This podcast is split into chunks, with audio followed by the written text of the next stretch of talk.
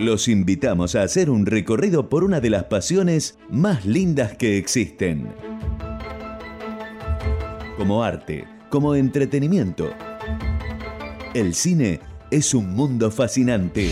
Aquí comienza, Radio Cine Club. Bienvenidos.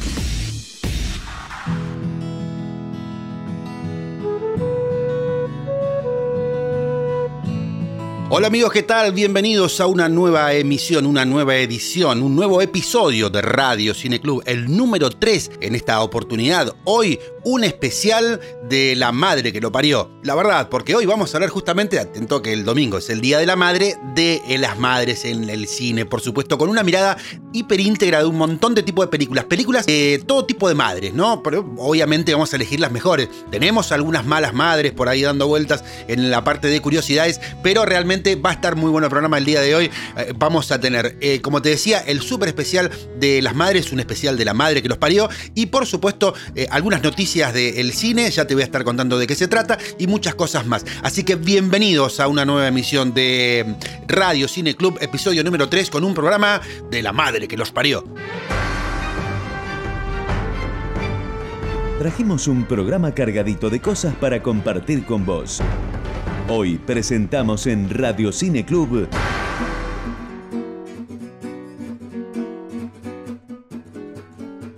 Y hablemos del Día de la Madre con distintos tipos de películas para ver distintos tipos de madre en las distintas películas que hay justamente sobre esta temática. Arranquemos con un término que es muy conocido por estas zonas que se llama mamá luchona. Vamos a hablar de plan de vuelo, desaparecida. Lo que una madre puede llegar a hacer por sus hijos es inimaginable. Y esta película que protagoniza Jodie Foster lo deja muy bien en claro. Una madre y su pequeña hija de 6 años viajan en un avión juntas hasta que la pequeña desaparece y su madre va a hacer lo imposible para encontrarlo. Y recordemos que a esta la trataban de loca en la película, así que eh, es muy interesante. Hablemos de mamás adoptivas. Madres Verdaderas, se llama la película Asagakuru, una emotiva película de la cineasta japonesa Naomi Kawase. Sakoto, por problemas de fertilidad de su esposo, no se quedaba embarazada y acabaron recurriendo a la adopción. En el otro lado tenemos a una adolescente, Hikari, que se quedó embarazada de un compañero de clase al que llamaba y que sus padres la obligaron a renunciar al bebé.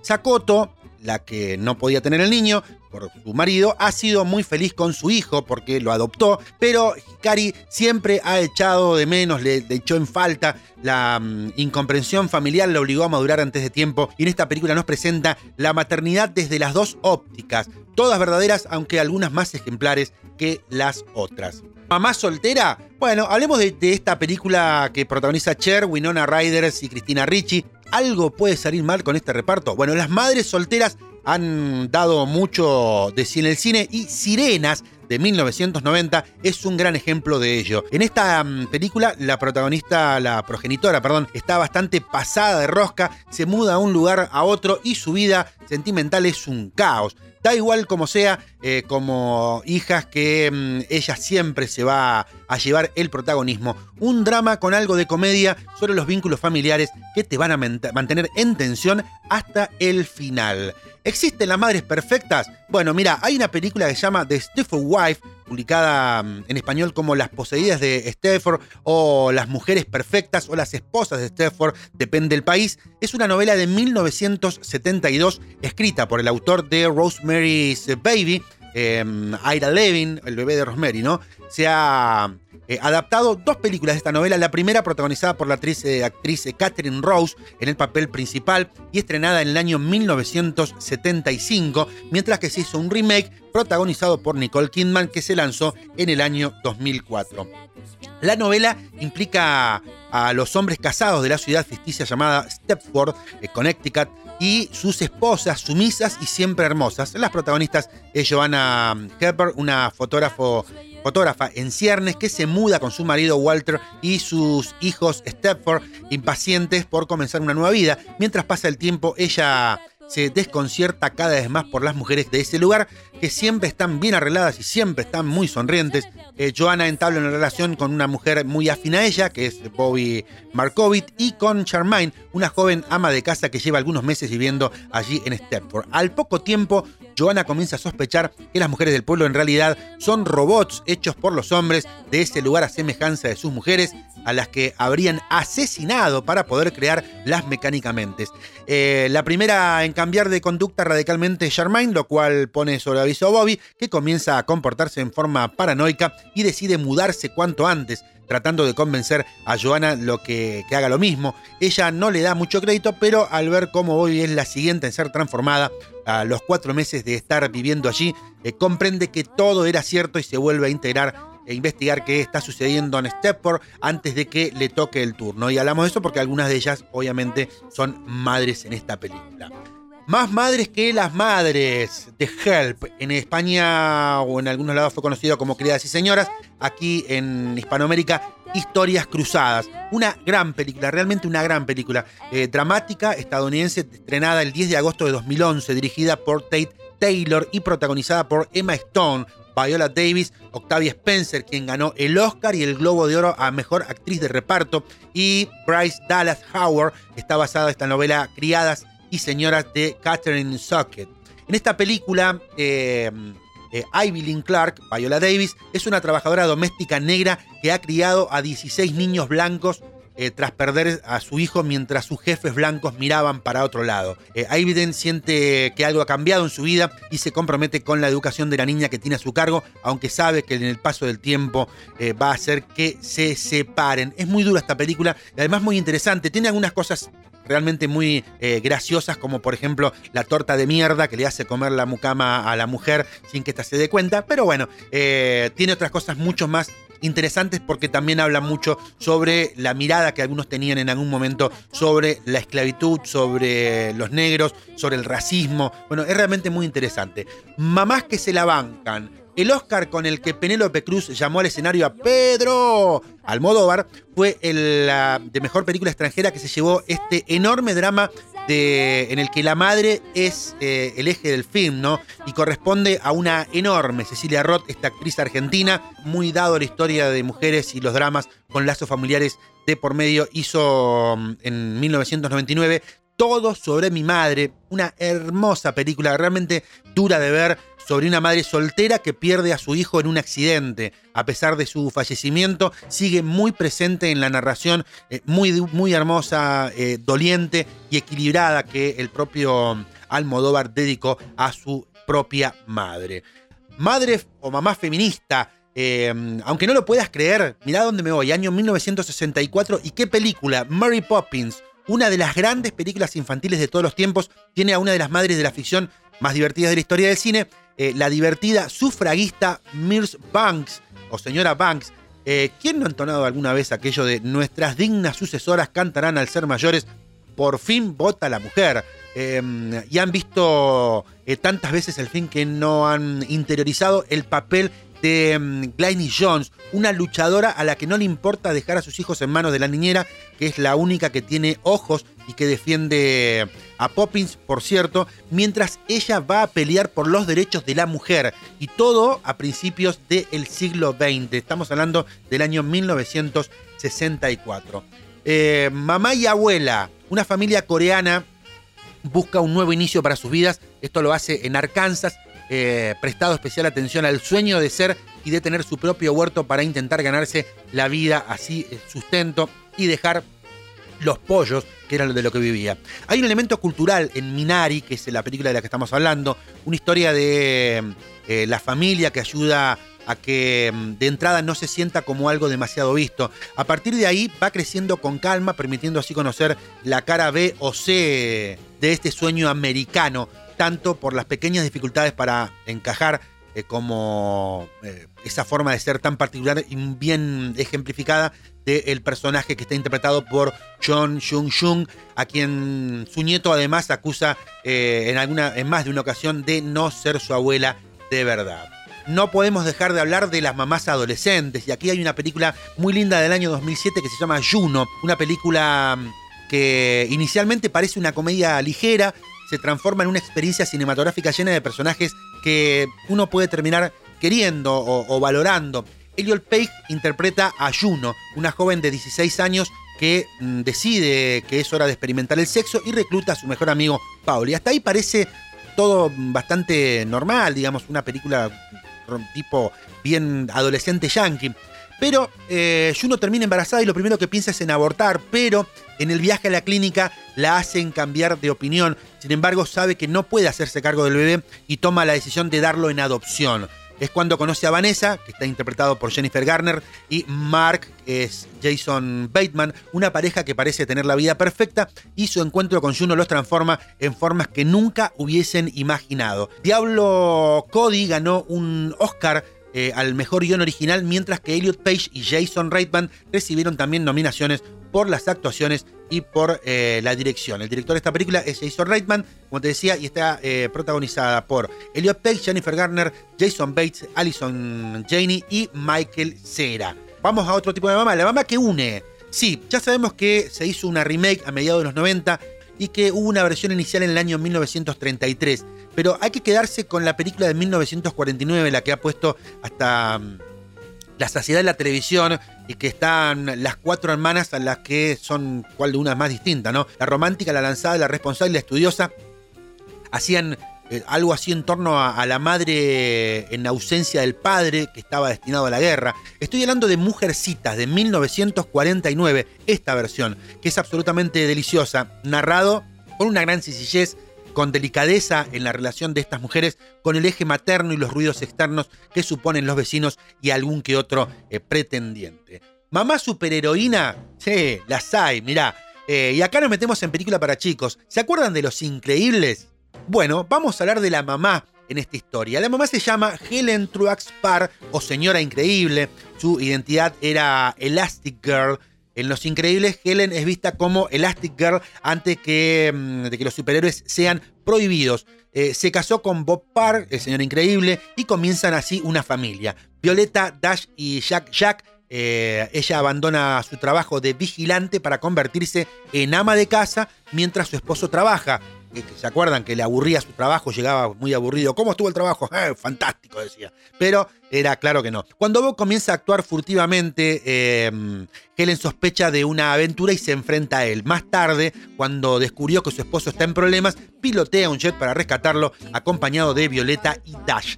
En Los Increíbles 2, la trama principal de la película consiste en que Helen se convierta en el rostro de una campaña para legalizar a los superhéroes al darles buenas relaciones públicas a través de misiones exitosas que no causan daños colaterales a la ciudad. Así, eh, aunque terminan convirtiéndose en la víctima de Evelyn, sus hijos la rescatan y Helen finalmente se entera de mm, las primeras 17 habilidades sobrenaturales de Jack Jack.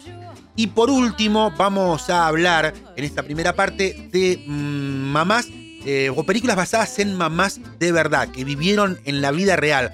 Esta quizás fue la más difícil de todas para encontrar, porque encontraron, hay, varias películas de esta, eh, y la verdad que todas tienen un, enorme nivel para estar eh, aquí, por un montón de razones que tienen que ver con la propia historia, con la historia que hay detrás de esto y también con la, con la cuestión cinematográfica. Pero me quedo con Erin Brockovich del año 2000. Es una película estadounidense dirigida por Steven Soderbergh y protagonizada por Julia Roberts que cuenta un relato similar al de David y Goliath. La película está basada en la historia verídica de la activista Erin Brockovich Ellis, que le valió a Julia Roberts el Oscar a Mejor Actriz, así como el Globo de Oro, entre muchos otros reconocimientos.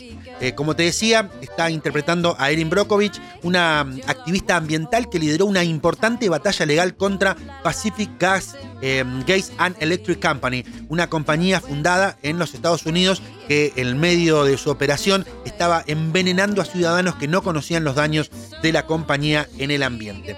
En la película conocemos la gesta de Erin Brockovich, una mujer divorciada y madre de tres hijos con problemas para encontrar trabajo.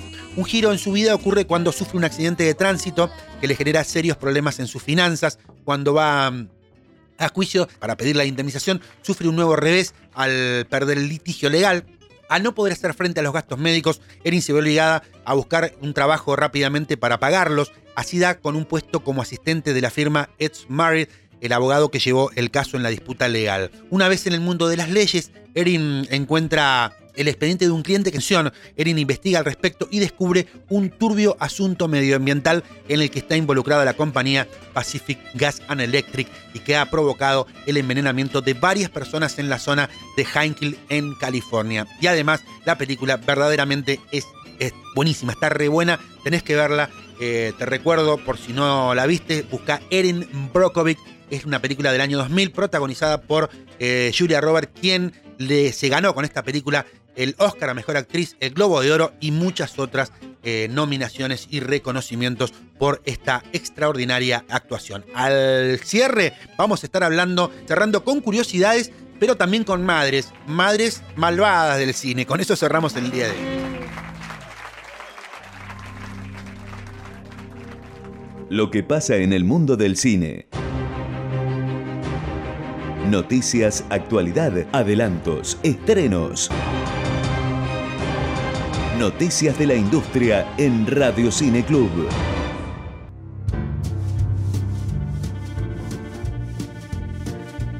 Vamos con las noticias de la industria. Después del juego del calamar, la nueva serie coreana que recomiendan para ver en Netflix. Se trata de Ejecutores, una serie fantástica ambientada en un mundo donde las personas pueden saber cuándo van a morir exactamente. Cuando les llega la hora, unos seres sobrenaturales aparecen y se llevan a la víctima al infierno. Primero es un ángel, aparece con una profecía, le dice el nombre del destinatario primero, luego les dice cuándo van a morir y que están obligados a ir al infierno. Cuando la hora llega, los ejecutores y del infierno cumplen con la profecía, explican así en el tráiler y da mm, igual lo mucho que corran o no y van a desaparecer de la faz de la tierra. En este universo caótico se erige un grupo de religiosos que asegura que la llegada de los ejecutores es justicia divina. Sus actividades empiezan a despertar sospechas. Algunas personas comienzan a investigar si tienen algo que ver con el ataque de estos extraños seres. ¿Qué dijo Tom Hardy de Venom?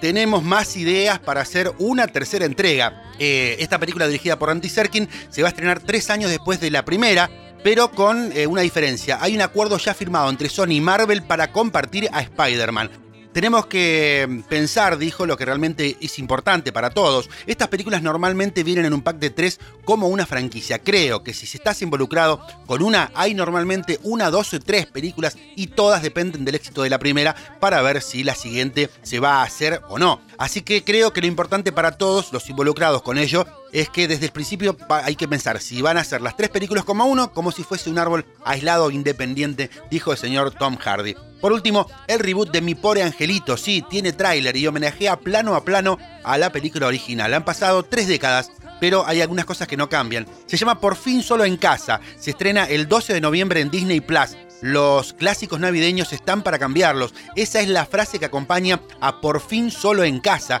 la secuela de la famosa eh, Home Alone que se va a estrenar en Disney Plus el próximo 12 de noviembre. La cinta llega con un reparto completamente nuevo, otro niño travieso e ingenioso como protagonista y una nueva pareja de ladrones que no saben muy bien dónde se están metiendo, pero al final las cosas no cambian. El usuario de YouTube Consequence ha preparado una mm, comparativa entre los avances de las dos cintas, la actual y la estrenada en 1990, y la cantidad de similitudes que hay entre ellas es asombrosa. La compañía ha sabido hacer un homenaje al clásico de Navidad y ha encontrado las imágenes perfectas para apelar directamente a la nostalgia de quienes crecieron con la película que ha protagonizado en su momento Macaulay Culkin. Esas cosas que ves en las películas pero que quizás no las conocías. Te invitamos a la escuelita de cine. Tranquilos, no tomamos examen.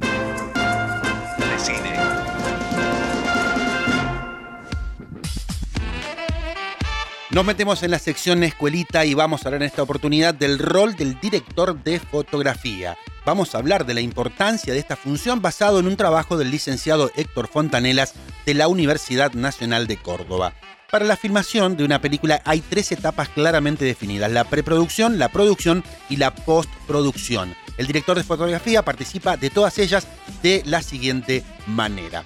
En preproducción, lo primero que recibe el director de fotografía es el guion, para conocer la historia, la época, luego el lugar donde se va a desarrollar la misma, la descripción de los personajes, algunos climas fotográficos, los que darán a una primera idea sobre la historia propuesta. Luego, Con el director de la película se discuten criterios estéticos que este tiene pensados. La importancia de esto reside en que de esas charlas puede salir, por ejemplo, definida el tipo de luz que se va a utilizar. Luego de esta etapa de búsqueda estética, el fotógrafo puede recibir el guion técnico eh, o encuadre donde se encuentra la referencia técnica, movimientos, ángulos, posiciones de cámara, ópticas, movimientos de los personajes, climas fotográficos, etc. Si el director no utiliza guion técnico, las charlas previas deben ser las más extensas tanto en la etapa previa como durante el rodaje. El guion técnico le permite al fotógrafo establecer las escenas del exterior, exterior, interior. Eh, luego deberá conocer las locaciones, tanto interior como de exterior. En el primer caso podrán ser escenarios reales o de estudio con reconstrucción de los ambientes. Para ambos casos es importante saber el tamaño de los lugares, la altura de los techos, el estado de la instalación eléctrica. En cada caso debe proveer que las locaciones eh, deberán albergar al equipo de iluminación y a la instalación de los artefactos, el equipo de sonido y de la opción, el equipo de rodaje y al director y los actores. Luego deberá hacer un desglose de equipos y materiales a utilizar, cámaras, ópticas, accesorios, carros de traveling, grúa, cantidad y tipo de artefactos de iluminación y accesorios, tipos y cantidad de materiales sensibles, filtros, gelatinas, accesorios. También deberá mm, designar a su equipo de colaboradores, camarógrafo, capataz, jefe técnico, eléctrico y asistentes. Generalmente el fotógrafo trabaja con el mismo equipo de colaboradores logrando de esa manera mayor afinidad en el trabajo profesional. Va a determinar también el grado de mm, verisimilitud de la iluminación con respecto a la realidad, es decir, mayor apego no al realismo en función de la historia. Ello le permitirá establecer criterios técnicos estéticos y los diseños de iluminación a utilizar. Como se verá en la etapa de preproducción, se establecen las relaciones entre los profesionales que deberán trabajar juntos en la obtención de la mejor imagen. Fotógrafos, escenógrafos, vestuaristas, director de arte, de ellos dependerá en gran parte de lograr la imagen previa o prevista para la película.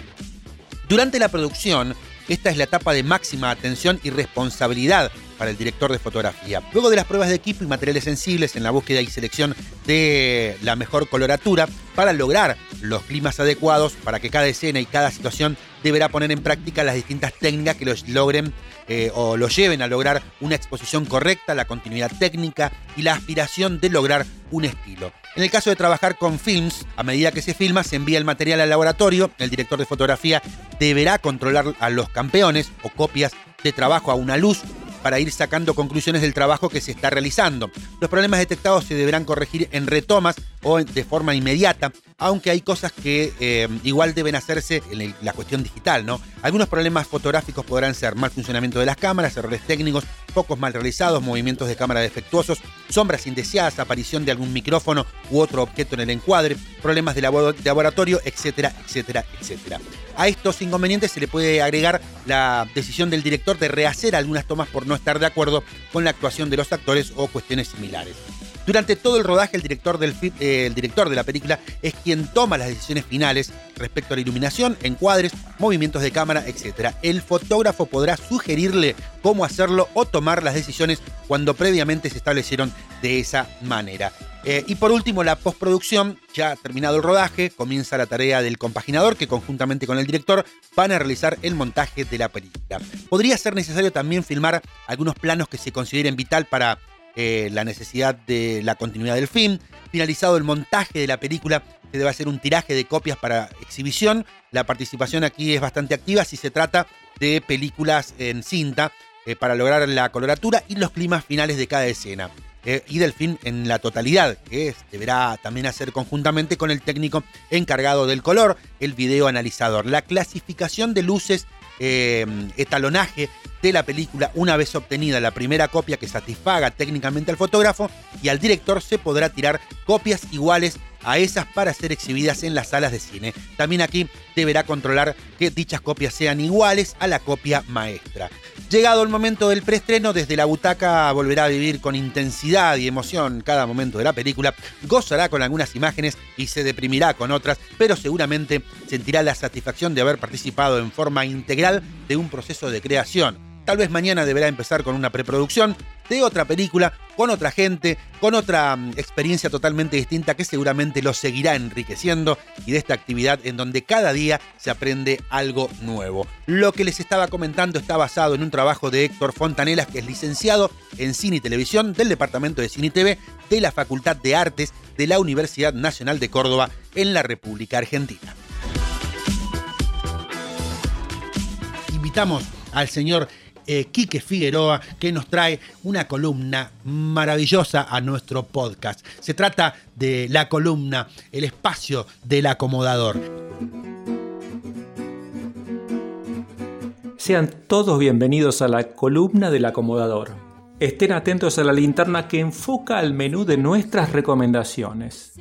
El domingo 17 de octubre a las 22 horas la señal Cinear proyectará Fontana Rosa, lo que se dice un ídolo. Se trata de un merecido homenaje al negro Roberto Fontana Risa, sublime retratista de los argentinos. El film está compuesto por seis cortometrajes íntegramente dirigidos por rosarinos.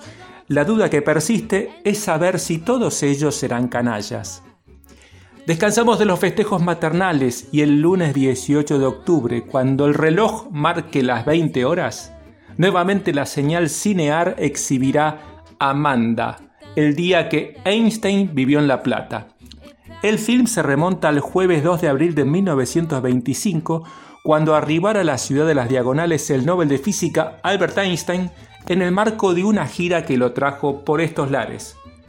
Su visita despertó mucha expectativa en el ámbito de la pujante Universidad de La Plata. Si a esto le sumamos el creciente antisemitismo en Europa, entenderemos el rumor que hubo de circular acerca de que Einstein deseaba radicarse fuera de su Alemania.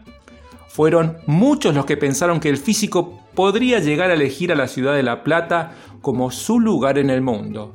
Un original film del director Marcos Rodríguez estrenado en 2014 le inyectamos ritmo a la semana. El martes 19 de octubre a las 21 horas, la señal Film and Arts proyectará la miniserie de Ken Burns, Country Music, hermosa producción que a lo largo de ocho capítulos muestra la evolución de este género.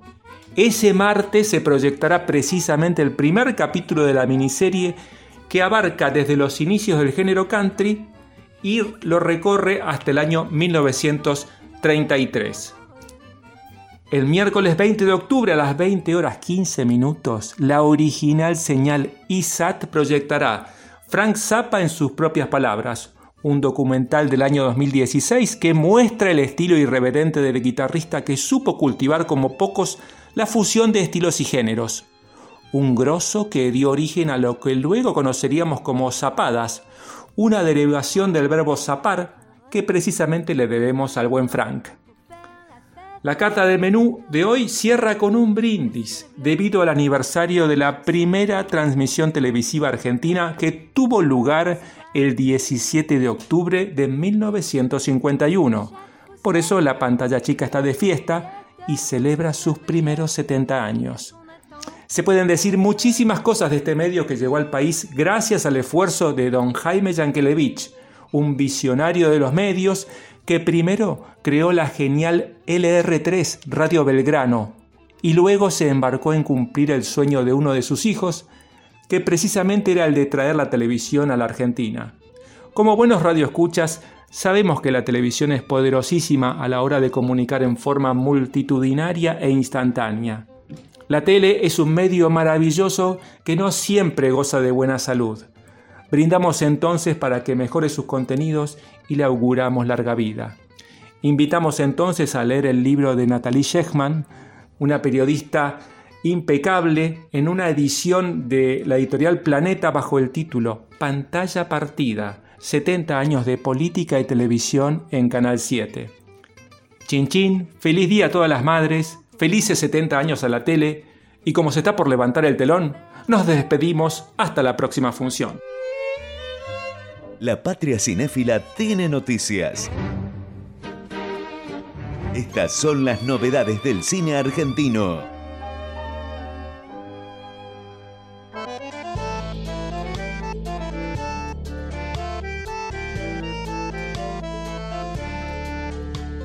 En noticias nacionales rapidito te cuento, Venom termina su primera semana con más de 340.000 espectadores, el doble de lo que se logró con Rápido y Furioso 7 y así se va a establecer como el mejor estreno en el rendimiento de este 2021. Obviamente ayudó el fin de semana extra largo, pero es una buena señal que muestra una recuperación de lo que está teniendo la taquilla porque octubre no es uno de los mejores meses habitualmente. Esquirlas, el documental sobre la voladura de la fábrica militar de Río Tercero que cosecha premios internacionales, la ópera prima de Natalia Garayalde, que con una cámara hogareña registró las explosiones con solo 12 años, se muestra en los festivales europeos y ya puede verse en la plataforma cine.ar. Por otro lado, el cine argentino llega a Cine.ar y a Netflix con dos documentales y un thriller político. Los documentales, esto es La Boca versus El Mundo mm, Plus Terciopelo de Tino Pereira y Candela Bay, La Plata Contada, dirigida por Sebastián Díaz, y el thriller político de Cristian Ponce, Historia de lo Oculto, llegan esta semana a las plataformas de Cinear y a Netflix. Te cuento, esto es Boca versus El Mundo Plus Terciopelo. Se encuentra gratis en la plataforma de cine.ar, que es la clave lúdica que expone las dificultades del arte colectivo y trata la historia de tres jóvenes artistas del barrio de la Boca eh, Rash eh, Sid, Manuel Cipriano Vega, Lupin Álvarez, Lucas Álvarez y Eli Dede, Elizabeth de Domínguez crean y comparten un enorme espacio de experimentación, pero la lucha de ego genera discusiones acerca de la autoría de la obra. Plata, la Plata Contada, el documental dirigido por Sebastián Díaz, estará disponible en alquiler desde este jueves por ocho semanas en la plataforma cine.ar. Indagan los orígenes ocultos de la ciudad de La Plata, con la participación de distintos especialistas y la cinta bucea sobre el nacimiento de la ciudad como una proeza urbanística, pero a la vez como la urbe que contiene a su propio diseño las claves ocultas para su origen masónico. El thriller de Cristian Ponce, que pasó por el Marché Dauphin de Cannes, por el Festival de Stig y que ganó el premio a la mejor ópera prima latinoamericana en la última edición del Festival Internacional de Cine de Mar del Plata, desembarca en la plataforma de Netflix. Será a partir de hoy la cinta que combina elementos de thriller político como otros de géneros de terror, narra en clave alegórica los esfuerzos de un grupo de periodistas por desentrañar una conspiración que vincula al gobierno con fuerzas sobrenaturales. Vos elegís los pochoclos.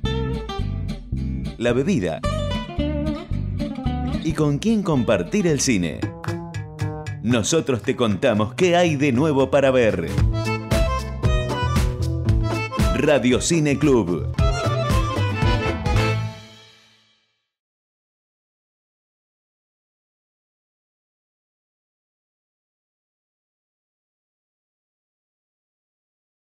En la pantalla, detrás de las cámaras, en las producciones. Siempre hay anécdotas interesantes que quedan. Cosas que quizás. Hoy hacemos curiosidades, y cierre del, día con el tema del día. Obviamente, cierre el tema del día. En este caso, vamos a hablar de eh, madres malas, malas madres terribles madres. Vamos a hablar de 10 malas madres que han habido en el cine. Y con eso comenzamos. En el número 10 vamos a hablar de Kane McAllister, de Mi Pobre Angelito 1 y 2. En este caso interpretado por Catherine O'Hara. Dirigida por Chris Columbus, Estados Unidos, 1990, con Macaulay Culkin, Joe Pesci, Daniel Stern en el reparto. Olvidar a tu hijo de 8 años en casa porque te vas a Francia a pasar Navidad, suficiente razón para ganarte el premio a la peor madre. Esto le sucede a Kate McAllister, quien no olvidó a su pequeño una vez, sino lo hizo dos veces, aunque ella misma intenta solucionar el asunto. El daño ya está hecho y por eso se ganó un lugar en esta lista de las peores madres de la historia del cine. En el número 9, Sinya eh, Warboom de Matilda, interpretada por Rhea Perlman, el director Danny DeVito, Estados Unidos, 1996, justamente con Danny DeVito y con Mara Wilson. Matilda no se siente parte de la familia y su madre, Sina Warwood, no entiende por qué Matilda es tan rara. Esta moderna, decimos madre, se la pasa en el casino frente al televisor y descuida a Matilda, no se esfuerza ni un poco por entenderla y además es muy ingenua para darse cuenta que los policías quieren atrapar a su marido. Un gran personaje, pero una pésima madre. Número 8. Lady Charming de La Cenicienta, en la voz original de Eleanor Audley del año 1950. Esta debe ser la mejor versión, lejos, ¿eh? Dirigida por Clyde Geromini, Wilfred Jackson, Hamilton Snook de Estados Unidos, año 1950. Lady Charming en la versión de 1950 debe ser uno de los primeros villanos que realmente nos asustaron de pequeños. Su aspecto malévolo y la manera de cómo trata a Cenicienta nos hizo odiarla en el primer instante que la vimos, aunque es la madrastra de nuestra protagonista, es una controladora con sus hijas Anastasia eh, y Drisela, sus hijas verdaderas, eh, que sorprende que la figura materna intente sabotear a Cenicienta para que no pueda encontrar el amor. La película podría parecer algo vieja, igual que las princesas y sus sueños, pero Lady Determined mantiene como, se mantiene como una de las peores madres en la historia del cine. Número 7. Pamela Burgess de Viernes 13, interpretado por Betsy Palmer, la dirección de mm, Cunningham, Estados Unidos, 1980, con Adrienne King y Jenny Taylor. También conocida como Miss Burger, esta mujer no está en la lista por ser necesariamente una mala madre, sino por ser una completa psicópata. Al enterarse de la muerte de su hijo en un campamento que mató a sus compañeros y después envenenó el agua del lago, es una de las madres más vengativas del cine. En el número 6, Mamá Elena de Como Agua para Chocolate, interpretado por Regina Torné. Elena no es buena para crear cosas, pero sí para contar, machacar, aplastar y destrozar. Esto en palabras de su hija más joven, Tita, quien protagoniza esta adaptación de la novela homónima de la gran escritora Laura Esquivel. En la familia de Elena había una tradición. La hija más chica tiene que quedarse a cuidar la familia hasta que muera. Por eso mamá Elena hará todo lo que pueda, sin importar a quién lastime, para que Tita obedezca y se quede a cuidarla, aunque eso implique separarla del amor de su vida. Número 5. La Bona Golden de Joe Toña, interpretado por Alison Janey. Director Craig Gillespie, Estados Unidos, 2017, con Margot Robbie, Sebastian Stan y Alison Janey. Podríamos decir que la Bona Golden no es una mala madre que solo estaba empujando o impulsando a su hija, la patinadora Tonya Harding, como sabía y podía, pero maltratarla emocionalmente, obligarla a entrenar e incluso llegar a chantajearla no son cosas que deberían permitirse a ninguna madre. Quizá lo más interesante de la Bona es que fue completamente real y que en esta película es interpretada por Alison Janey, que actúa igual de implacable, feroz, dura, como se ve en las entrevistas a la misma La Bona. Margaret White de Kerry, interpretada en este caso por Piper Laurie, director de Brian De Palma, Estados Unidos, 1976, con Sissy Peck y Amy Irving. Conservadora es quizá la mejor palabra para describir a Margaret White, una mujer que mantiene atada ideológicamente a su hija Carrie por medio de dogmas y miedo. Carrie sufre bullying en la escuela debido a lo rara que es y además Margaret abusa físicamente por lo que la vuelve tímida. Es una película que critica ferozmente al conservadurismo y al abuso por parte de una madre. Número 3, Mary the Precious, interpretado por Monique director Lee Daniels, Estados Unidos 2009, con Gabon Side y Paula Patton. Eh, Mary Lee Johnston es la madre de la joven Clarice Precious Jones, una mujer afroamericana que, eh, con aparente sobrepeso y aspiraciones de modelo y cantante. Mary abusa de ella, la sobaja, eh, le exige hacer todas las labores de la casa y además intenta a toda costa cortar sus aspiraciones de llegar a las pasarelas. Ella es uno de los ejemplos más claros de cómo no ser madre. Sin embargo, la película mantiene una luz de esperanza para eh, Precious. En el número 2, Mamá de Dulces Sueños, Mamá, interpretado por eh, Susan West, el director dirigida por Severin Fiala, eh, Verónica Frank de Austria 2014 con Luca Schwartz y Elías Warch. Después de someterse a varias cirugías faciales, mamá vuelve a casa para recuperarse, pero Lucas y Elías, sus gemelos, se percatan de que ella es una intrusa, lo que tensa las cosas. Los dos niños tendrán que enfrentarla antes de que ella se deshaga de ellos. Y en el número uno, Sarah Goldberg de Requiem para un sueño, eh, interpretado por Ellen Burstyn, el director eh, Darren Aronofsky, Estados Unidos, año 2000, con Ellen Burstyn, eh, con Jared Leto y Jennifer Connelly. Sin duda, Sarah Goldberg no va a obtener el premio a la mejor madre del año. Su hijo Harry desarrolló una dependencia a la heroína que provocó que perdiera varios muebles de su casa, los vendiera. Sara, en lugar de ayudarlo, empezó a tomar anfetaminas barbitúricos para adelgazar, lo que la condujeron a una seria adicción. Ambos se sumergen en una espiral de drogadicción. Darren Aronofsky narra con elocuencia esta película que no podrá dejarnos indiferentes. Te aviso, si vas a ver esta película, abrí el mate muy grande porque es una película no solamente difícil, sino que además tiene enormes guiños a otras cosas muy pero muy raras Requiem para un sueño, una gran película, pero no es para todo el mundo. ¿eh? Hasta aquí las peores madres de la historia del cine en este especial de la madre que los parió.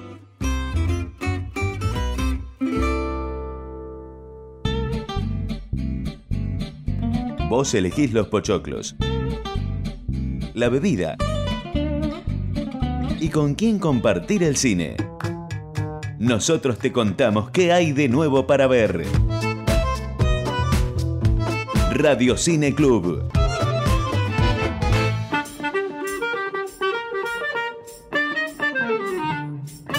Y hasta aquí hemos llegado con una nueva edición, capítulo número 3 de Radio Cine Club, para compartir con ustedes nuestra gran pasión por el cine, nuestra pasión por las pelis. Ya sabes, podés encontrar este podcast en eh, varios lugares que tienen que ver justamente con este tipo de plataformas, como Spotify, como Apple Podcast, como Google Podcast, entre otras. Pero si querés encontrar todo el material, lo podés hacer en nicomaciel.com. Ahí está todo. Si querés escuchar la música, también lo podés hacer en nicomaciel.musica.ar y buscarme, por supuesto, a través de las plataformas como en Twitter, arroba Nico Maciel. Ahí vas a poder encontrar de todo y también leer eh, algunas de las notas de las que escribo que tienen que ver con la política, por supuesto, y con otro tipo de cosas. Hasta aquí llegamos, gente, con eh, una nueva edición de Radio Cine Club. Contento de haber llegado a la tercera.